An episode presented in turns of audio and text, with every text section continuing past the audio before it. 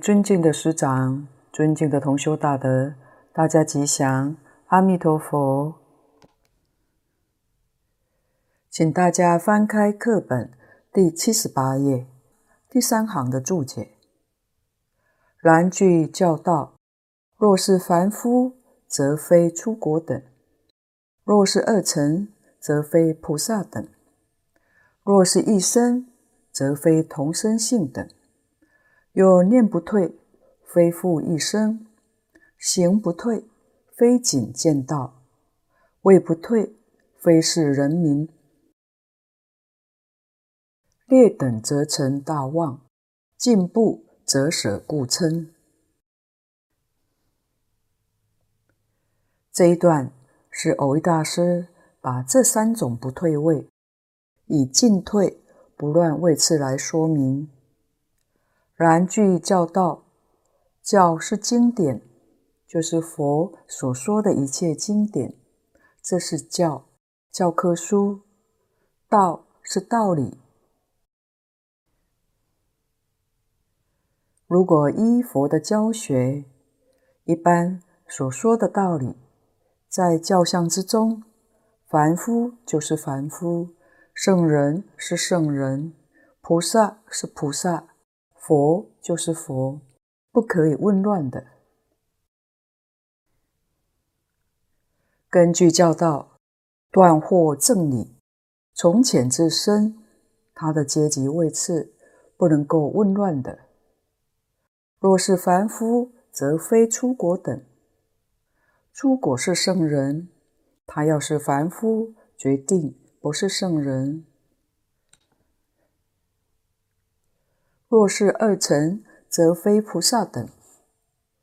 假如他是声闻缘觉，当然他决定不是菩萨。这就是说明阶级是清清楚楚、明明白白的。若是一生，则非同生性等。一生就是别教的三贤位，同生是原教的初住位。同与异怎么分呢？是讲真心本性，明心见性了。你跟佛所用的心是一个心，用真心，就叫同生性。当你没有见性之前，你用的是世心，就是八识，不是用真心。跟佛用的心就不一样，所以一个是用真心，一个用世心。真心也叫做真性，这就是同生性跟异生性的差别。三贤位的菩萨，这是别教三贤，实住、实行、实回向，因为三贤位没有破无明惑。不能证一分的法身，叫做异生；而别教初地就是同生性。初地它是用真心，这个分得很清楚。那么极乐世界怎么一往生之后，造作五逆十恶这样重罪的人，生到西方极乐世界，立刻就证三不退呢？正三不退，就是同生性，超越了声闻、缘觉、全教菩萨。这个超越的太多了，这是道理上都讲不通，所以这是很特别的法门。又念不退，非复一生。念不退是原初住，别初地，是同生性，他决定。不是一生性，行不退，非仅见道。既然他已经成就行不退，做自利利他菩萨之行，决定不是仅是属于小乘藏教中的初果、二果、三果、四果。位不退，非是人民。既然他是属于二乘圣人之位，证得位不退了。当然就不同于具足烦恼的凡夫，就是人民。劣等则成大妄，劣等就是超越，大妄是大妄语。怎么能从凡夫一下子就变成原教初住的菩萨呢？原教初住是法身大事，怎么可能就超越这么多呢？劣等在佛法里面是大妄语，进步则舍故称，就是已经进步入于上位了，舍弃旧有的称呼。譬如断一品无明，证一分法身，这是初住菩萨，就不是实性菩萨。实性升了一级，前面的称呼就不要了。好比在学校读书，高中毕业，现在考上大学。从前是高中生，现在是大学生。以前高中生的名称不要了，舍弃了，现在是大学生。佛法也是一样的。如果说是正得出果，那是圣人，就不是凡夫。凡夫名称舍掉了，就成了圣人。如果证得行不退，就是菩萨，就决定不是二乘。二乘也舍掉了，意思是这样的：往上提升一级，以前的称呼就舍掉了。底下为极乐同居，一切俱非，一切俱是。前面所讲的是常理，是个正常的现象。这在西方极乐世界，这个讲不通。怎么讲不通呢？烦恼罪业没有断，换句话说，他根本就是个凡夫。但是，一生到极乐世界，他就证得三不退。三不退是法身大事，那他到底是凡夫？还是法身大事呢？说他是法身大事，他烦恼没有断，见思烦恼在；说他是凡夫，他证了三不退，所以极乐同居净土，一切俱非，一切俱是。你说他是凡夫也行，说他是初住菩萨也行，那就俱是。你说他不是凡夫也对，说他不是菩萨也对，一切俱非。西方极乐世界真正不可思议。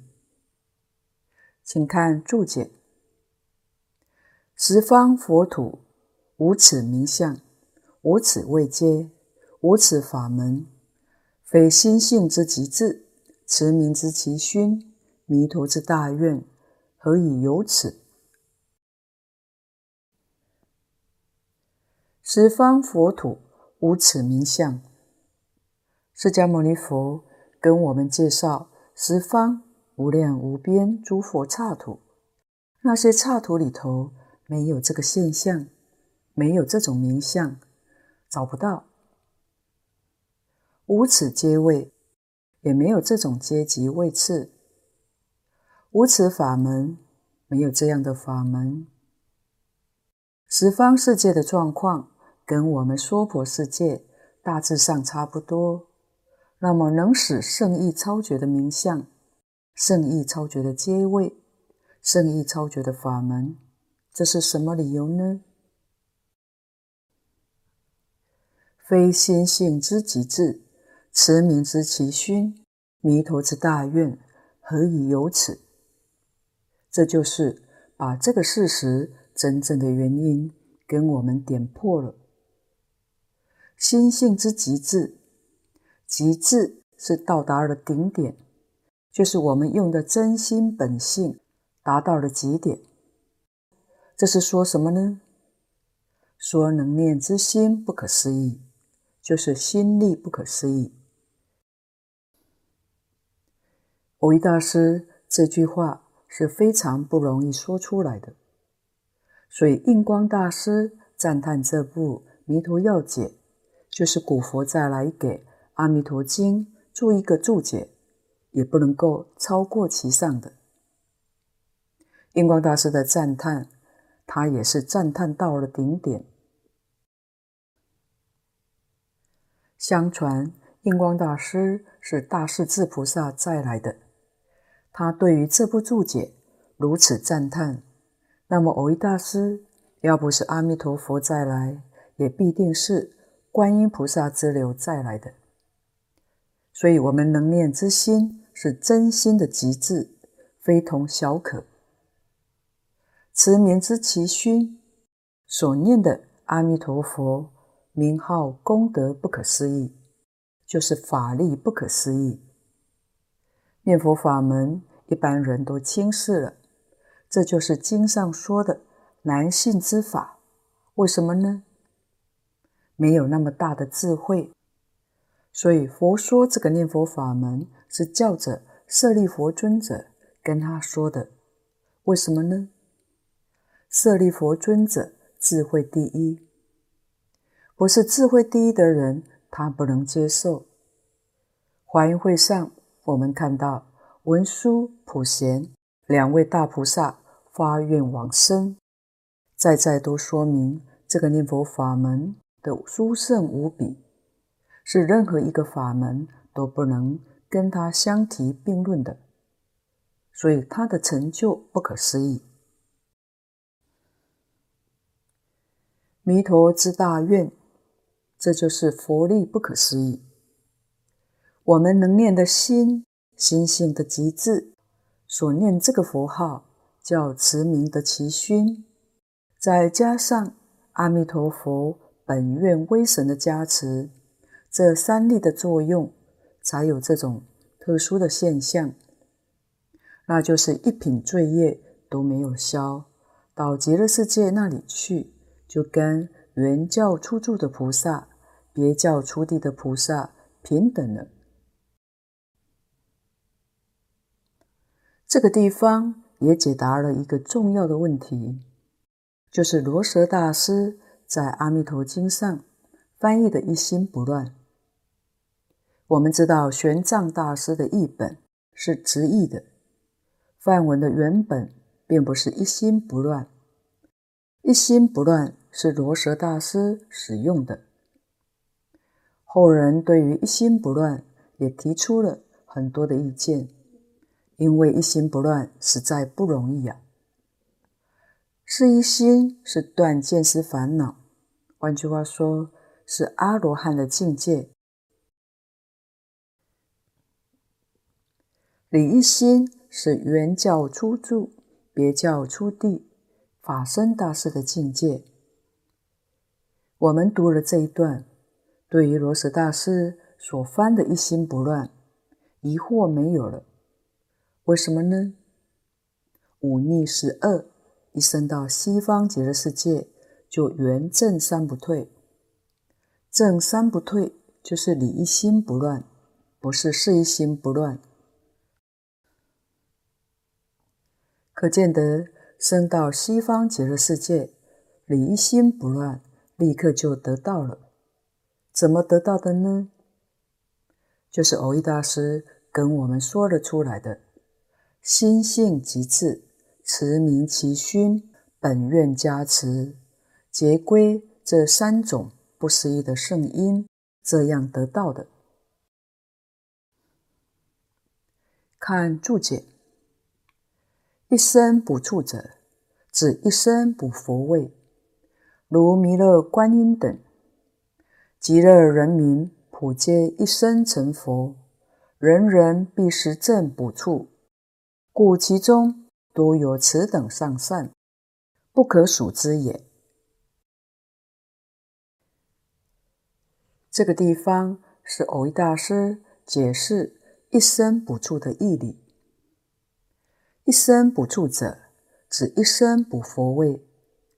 补处就是现在讲的后补，后补佛位，他的成就是在讲跟佛完全相同，只是不在佛的位置上。佛的位置出缺，他就补上去，这叫后补佛。我们称之为等觉菩萨，如弥勒观音等。弥勒菩萨是我们娑婆世界的补处菩萨，观世音菩萨是西方极乐世界的补处菩萨。举这两位做例子。极乐人民普皆一生成佛，普是普遍，换句话说，每一个人都是一生成佛，不需要等到第二生。人人必是正补处，这不是假设的，也不是相似的，实实在在，一生当中一定证得补处的果位。底下。故其中多有此等上善，不可数之也。经上讲的诸上善人，上善就是指补处菩萨。补处菩萨在西方极乐世界太多了。注解上的多有此等上善，此等等于什么呢？等于观世音菩萨，等于弥勒菩萨，都是属于一生补处的菩萨，都是属于等觉菩萨，所以叫做上善。诸上善人聚会一处，而且这个数目多到不可数，所以蕅益大师才说，人人一生必定能实证到补处菩萨。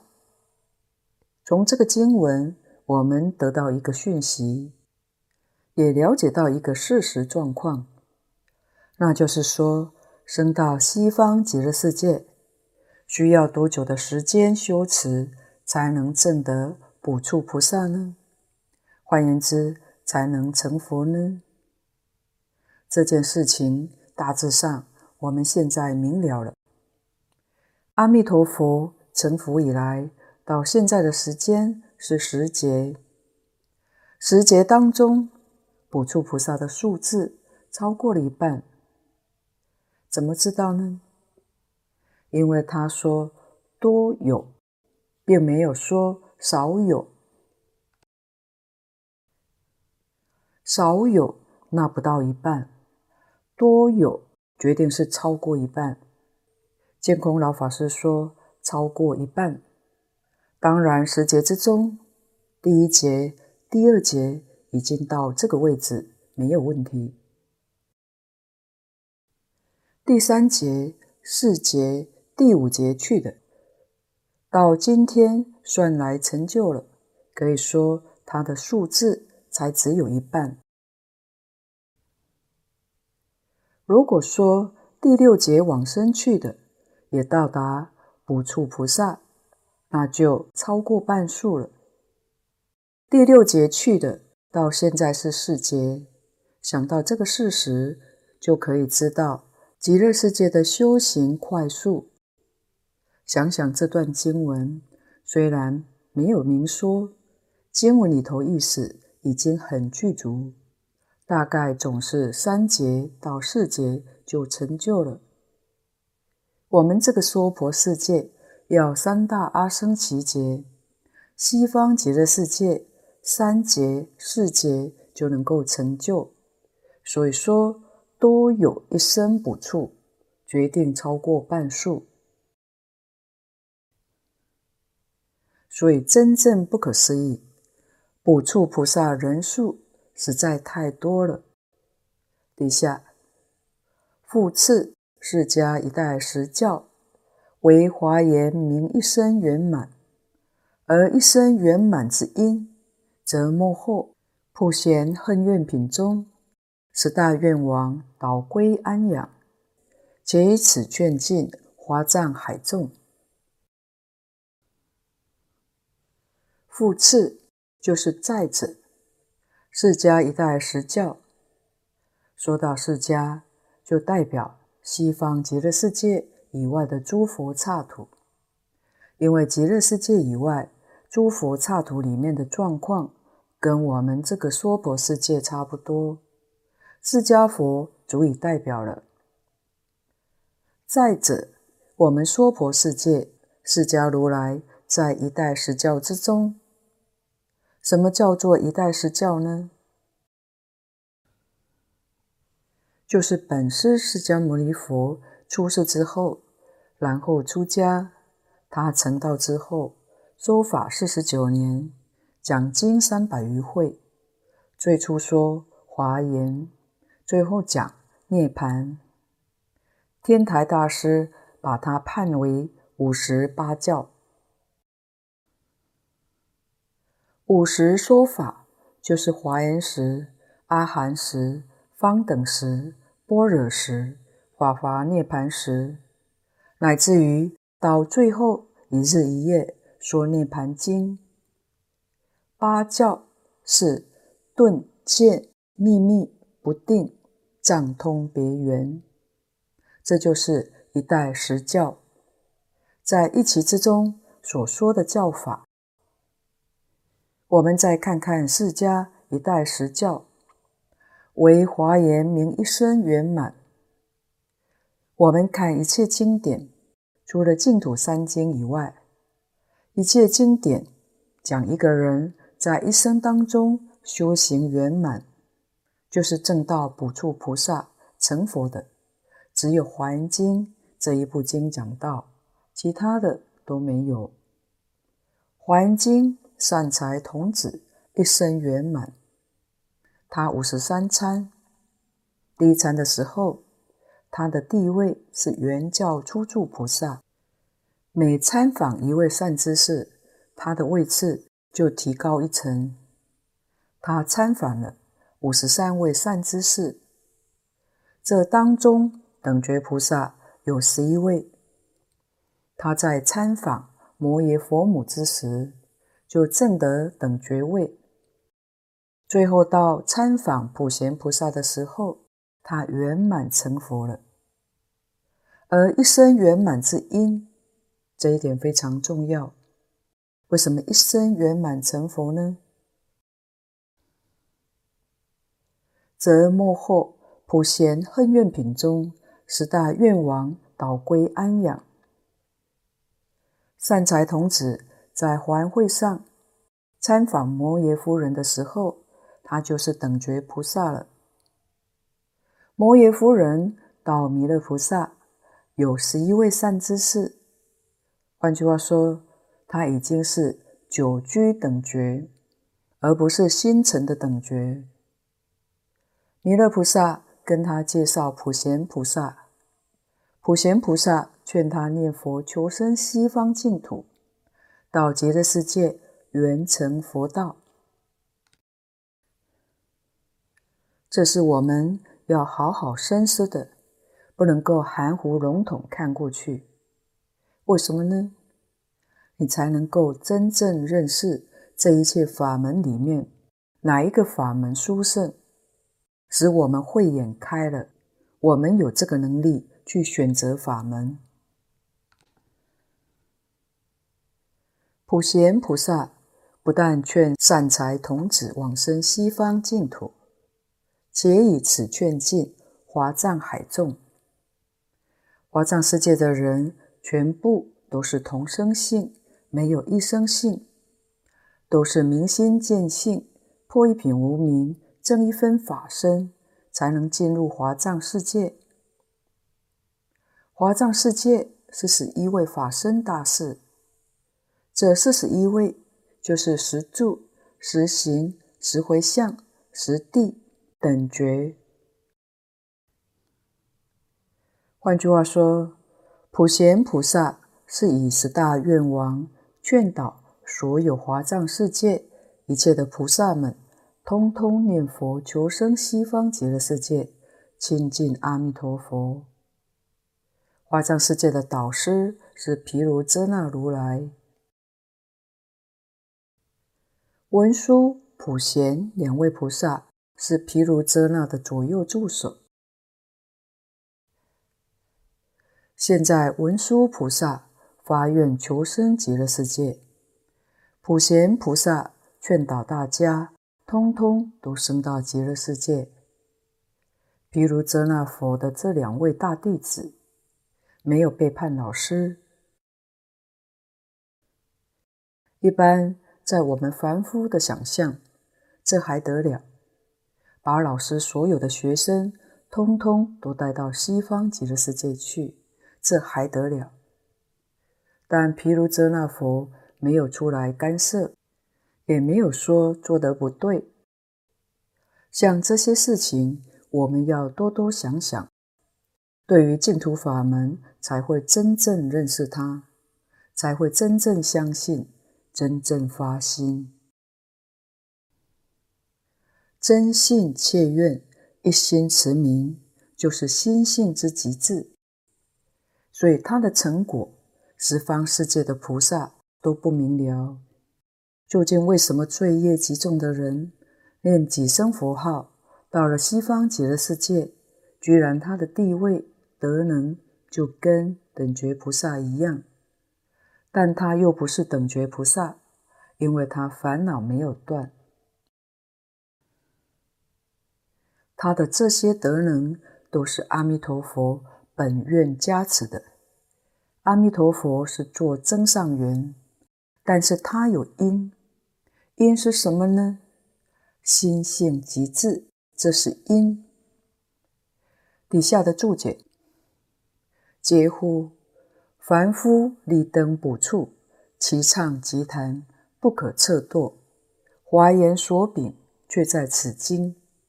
而天下古今，信显宜多，迟繁易死。余唯有破心沥血而已。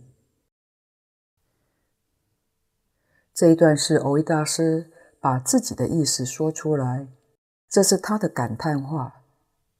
嗟乎，是叹息的意思。叹息什么呢？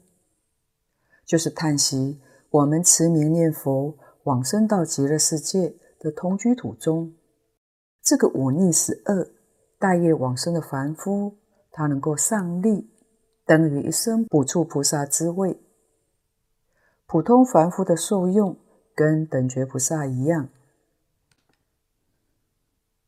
以下下的凡夫而比例上上之人，就是等觉菩萨。这种奇特独创之教所说集坛之理，除了本经之外，其他的看不到。我们要晓得。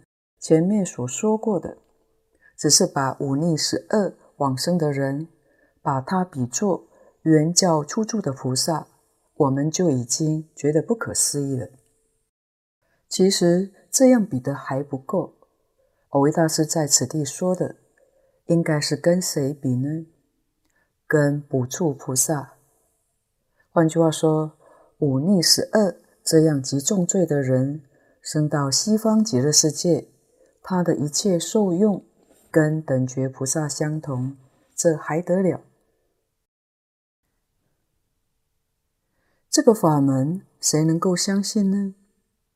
一般没有人能够相信，因为这真的是诸佛的境界。蕅益大师说得好：“非九界能以自己的智慧明白的，九界就包括了等觉菩萨。”连等觉菩萨要凭他自己的智慧也搞不清楚，这个地方也为我们点了出来。凡夫立灯补处，真的是齐唱集坛，不可测度。不但是凡夫不能测度，声闻缘觉法身大士也都不能测度的。华严所秉。却在此经，《华严经》里面说的一生成佛的宗旨，就在本经。所以这部经典是《华严经》的归宿，是《华严经》的总结。而天下古今，信显宜多，显是很少，相信的人很少，怀疑的人很多。自古至今。对于这个念佛法门，抱着怀疑的态度，不能相信。词繁意识，词是言语文字，对于净土中的讨论很多，讨论得愈多，意思愈不明显。就是连许多有修有证的这些大德，他们著述谈论里面，对于净土中都有怀疑。譬如李长者的《华严和论》，他是一位了不起的大德。《华严经》自古至今只有两个注解，一个是李通玄居士，就是李长者；一个是清凉大师。李长者是在开元十八年，公元七三零年辞世。清凉大师是开元二十六年，就是公元七三九年才出生的，所以李长者比清凉大师为先。李长者为《华严经》做注解，他的感应就不可思议。他要找个清净的地方做注解。在山路上遇到一只老虎，他真有道心。一般人见到老虎会赶紧跑掉，他见到老虎不但不跑，还拿着拐杖敲敲老虎的头，说：“我要找个清净处，为《华严经》写个注解，你知不知道啊？知道就带我去。”老虎摇摇尾巴。就带着他，后来找到一个地方，是一个石头洞里面。石头洞原来就是老虎的家，有一窝的老虎。洞的外面有泉水，环境相当幽静。李长者点点头，说：“这个地方不错。”这一窝的老虎就搬家了。把那个地方让给了他，他在那个地方发心注经，还有两个年轻女子，每天照顾他的生活饮食，所有一切用具也都为他准备得很好。历时五年，一直到他著作完成为止。平时李长者很专心，当著作圆满了。突然，他就想起了这两位。这个念头一动之后，这两个人也不知去向了。净空老法师说：“这是感应，感得天人供养。”李长者在他的和论里面说：“西方是泉，华藏是石，华藏大，西方小。”古大德说：“以他这样的修行人。”对于西方极乐世界，还打了许多问号，更何况其他的人呢？所以这个念佛法门真的是难信之法。蕅益大师在此地持凡意史这四个字，就是对李长者说的，余唯有剖心沥血而已。这是蕅益大师剖心沥血。告诉大众，就是告诉我们，李长者对于西方极乐世界那一段他说错了，《华严经》其他的部分则是说的对。所以在本经当中，世尊特别强调，众生生者皆是阿鞞跋致，来劝我们发愿往生，这是第一个理由。第二个理由是讲他贤圣辩，就是下面要讲的，得与如是诸上善人聚会一处。请看经文：舍利弗，众生闻者应当发愿，愿生彼国。所以者何？得与如是诸上善人聚会一处。这是丙二。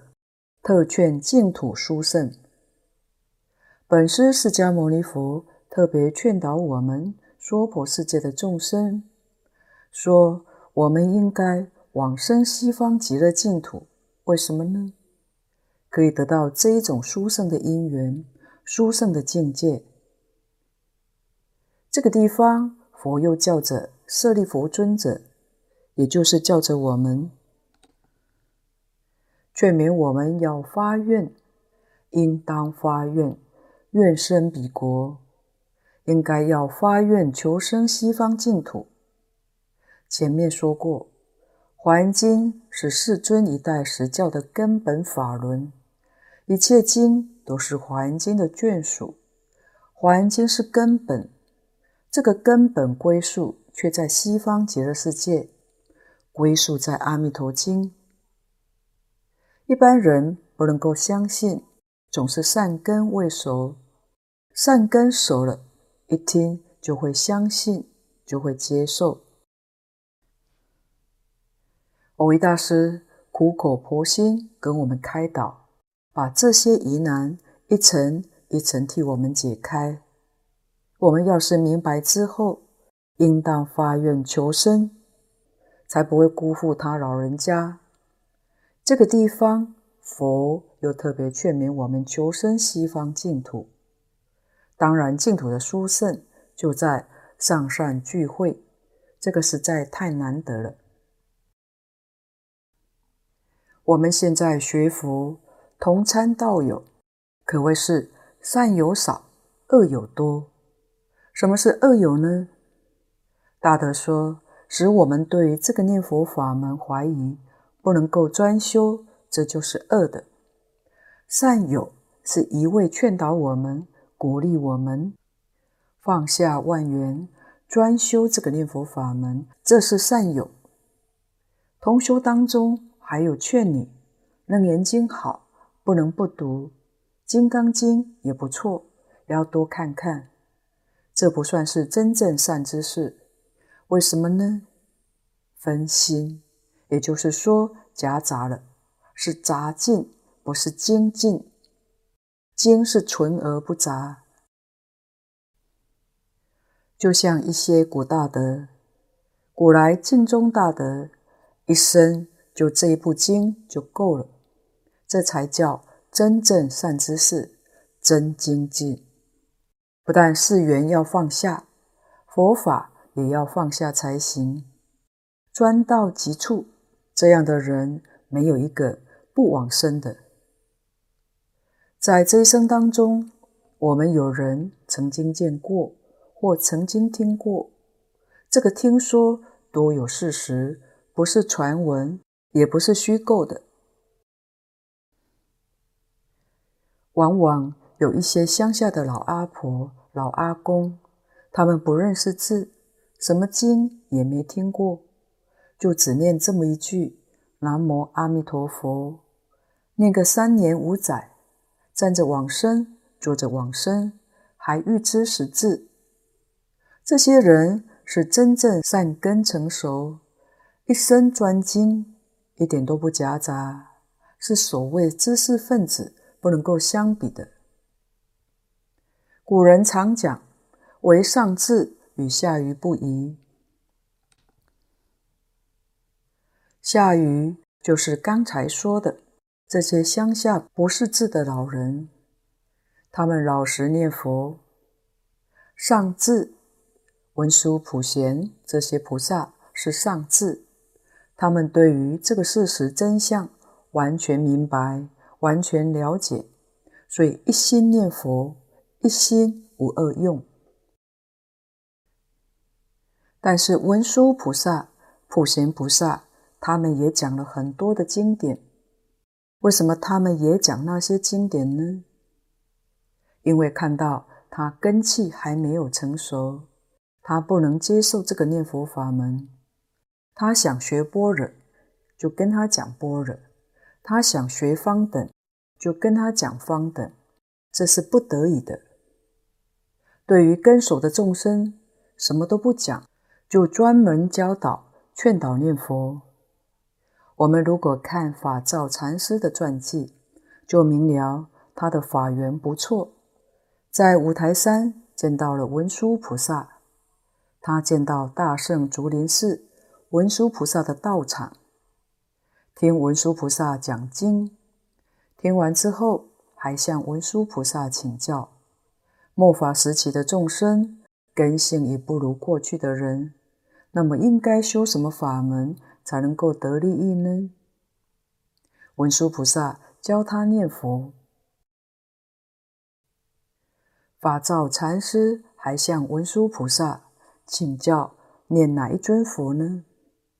文殊菩萨介绍他念阿弥陀佛。文殊菩萨还念了几句，亲口传给他。这是五会念佛的由来。当他离开五台山之后，禅放下了，专修念佛法门，也到处教人念佛。所以成为五会法师。五会念佛是文殊菩萨传给他，他再传下来的。但是这个音调已经失传了。这就是说明文殊菩萨观机，看到法照禅师机缘成熟，二话不说就教他念佛。换言之，如果还跟你讲其他的经典，意思很明显，很清楚，你的根基还没有成熟，不能接受当生成佛之大法。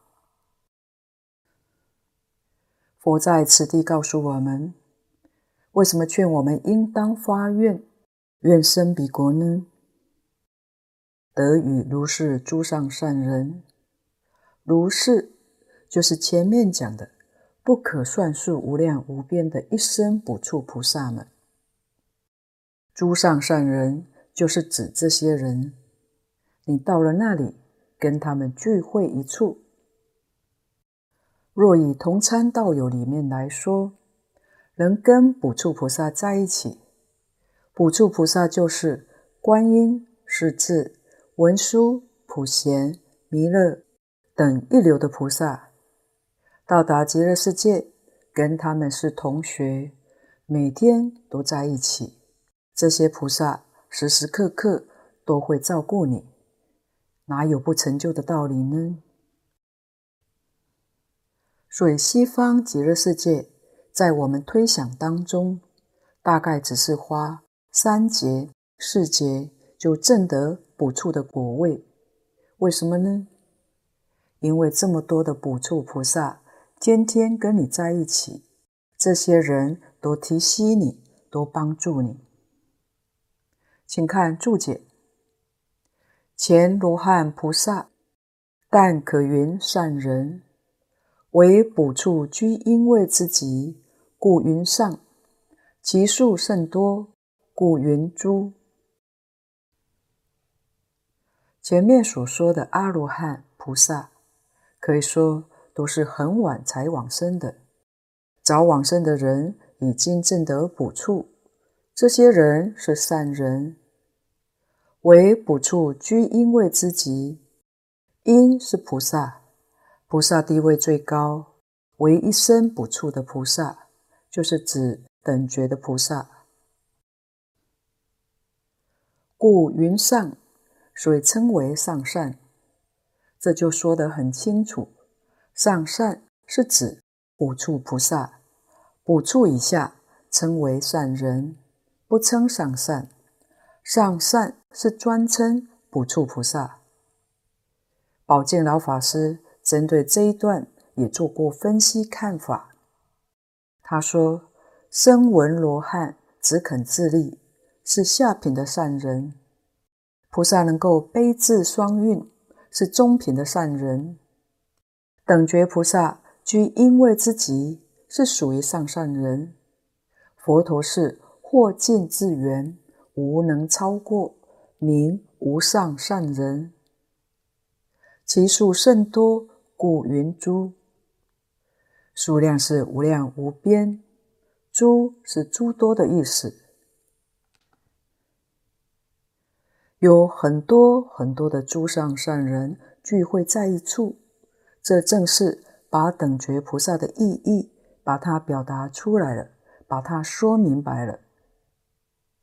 得与诸上善人聚会一处，所谓是观音势至，把手共行，就好像是我们在七宝行树之下，同观世音菩萨、大势至菩萨共同经行，手拉着手来一起进行。我们要知道，如果没有特殊因缘，我们在娑婆世界想要见到观世音菩萨这些一流的等觉菩萨，可以说比登天还要难。在西方极乐世界呢，极其容易，如同文殊菩萨、普贤菩萨在极乐世界亲自作为我们的殊胜善友，那么天天与这些大菩萨们在一起，被他们熏习陶冶，可以把我们的习气毛病、无明烦恼陶冶得干干净净，跟他们在一起不会退堕。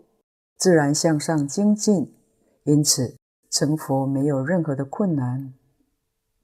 这一段文我们要特别留意，这部要解实在把西方极乐世界真实的状况跟我们介绍出来，让我们对于极乐世界的事实、道理、境界都清清楚楚、明明白白，哪有不愿意往生之理呢？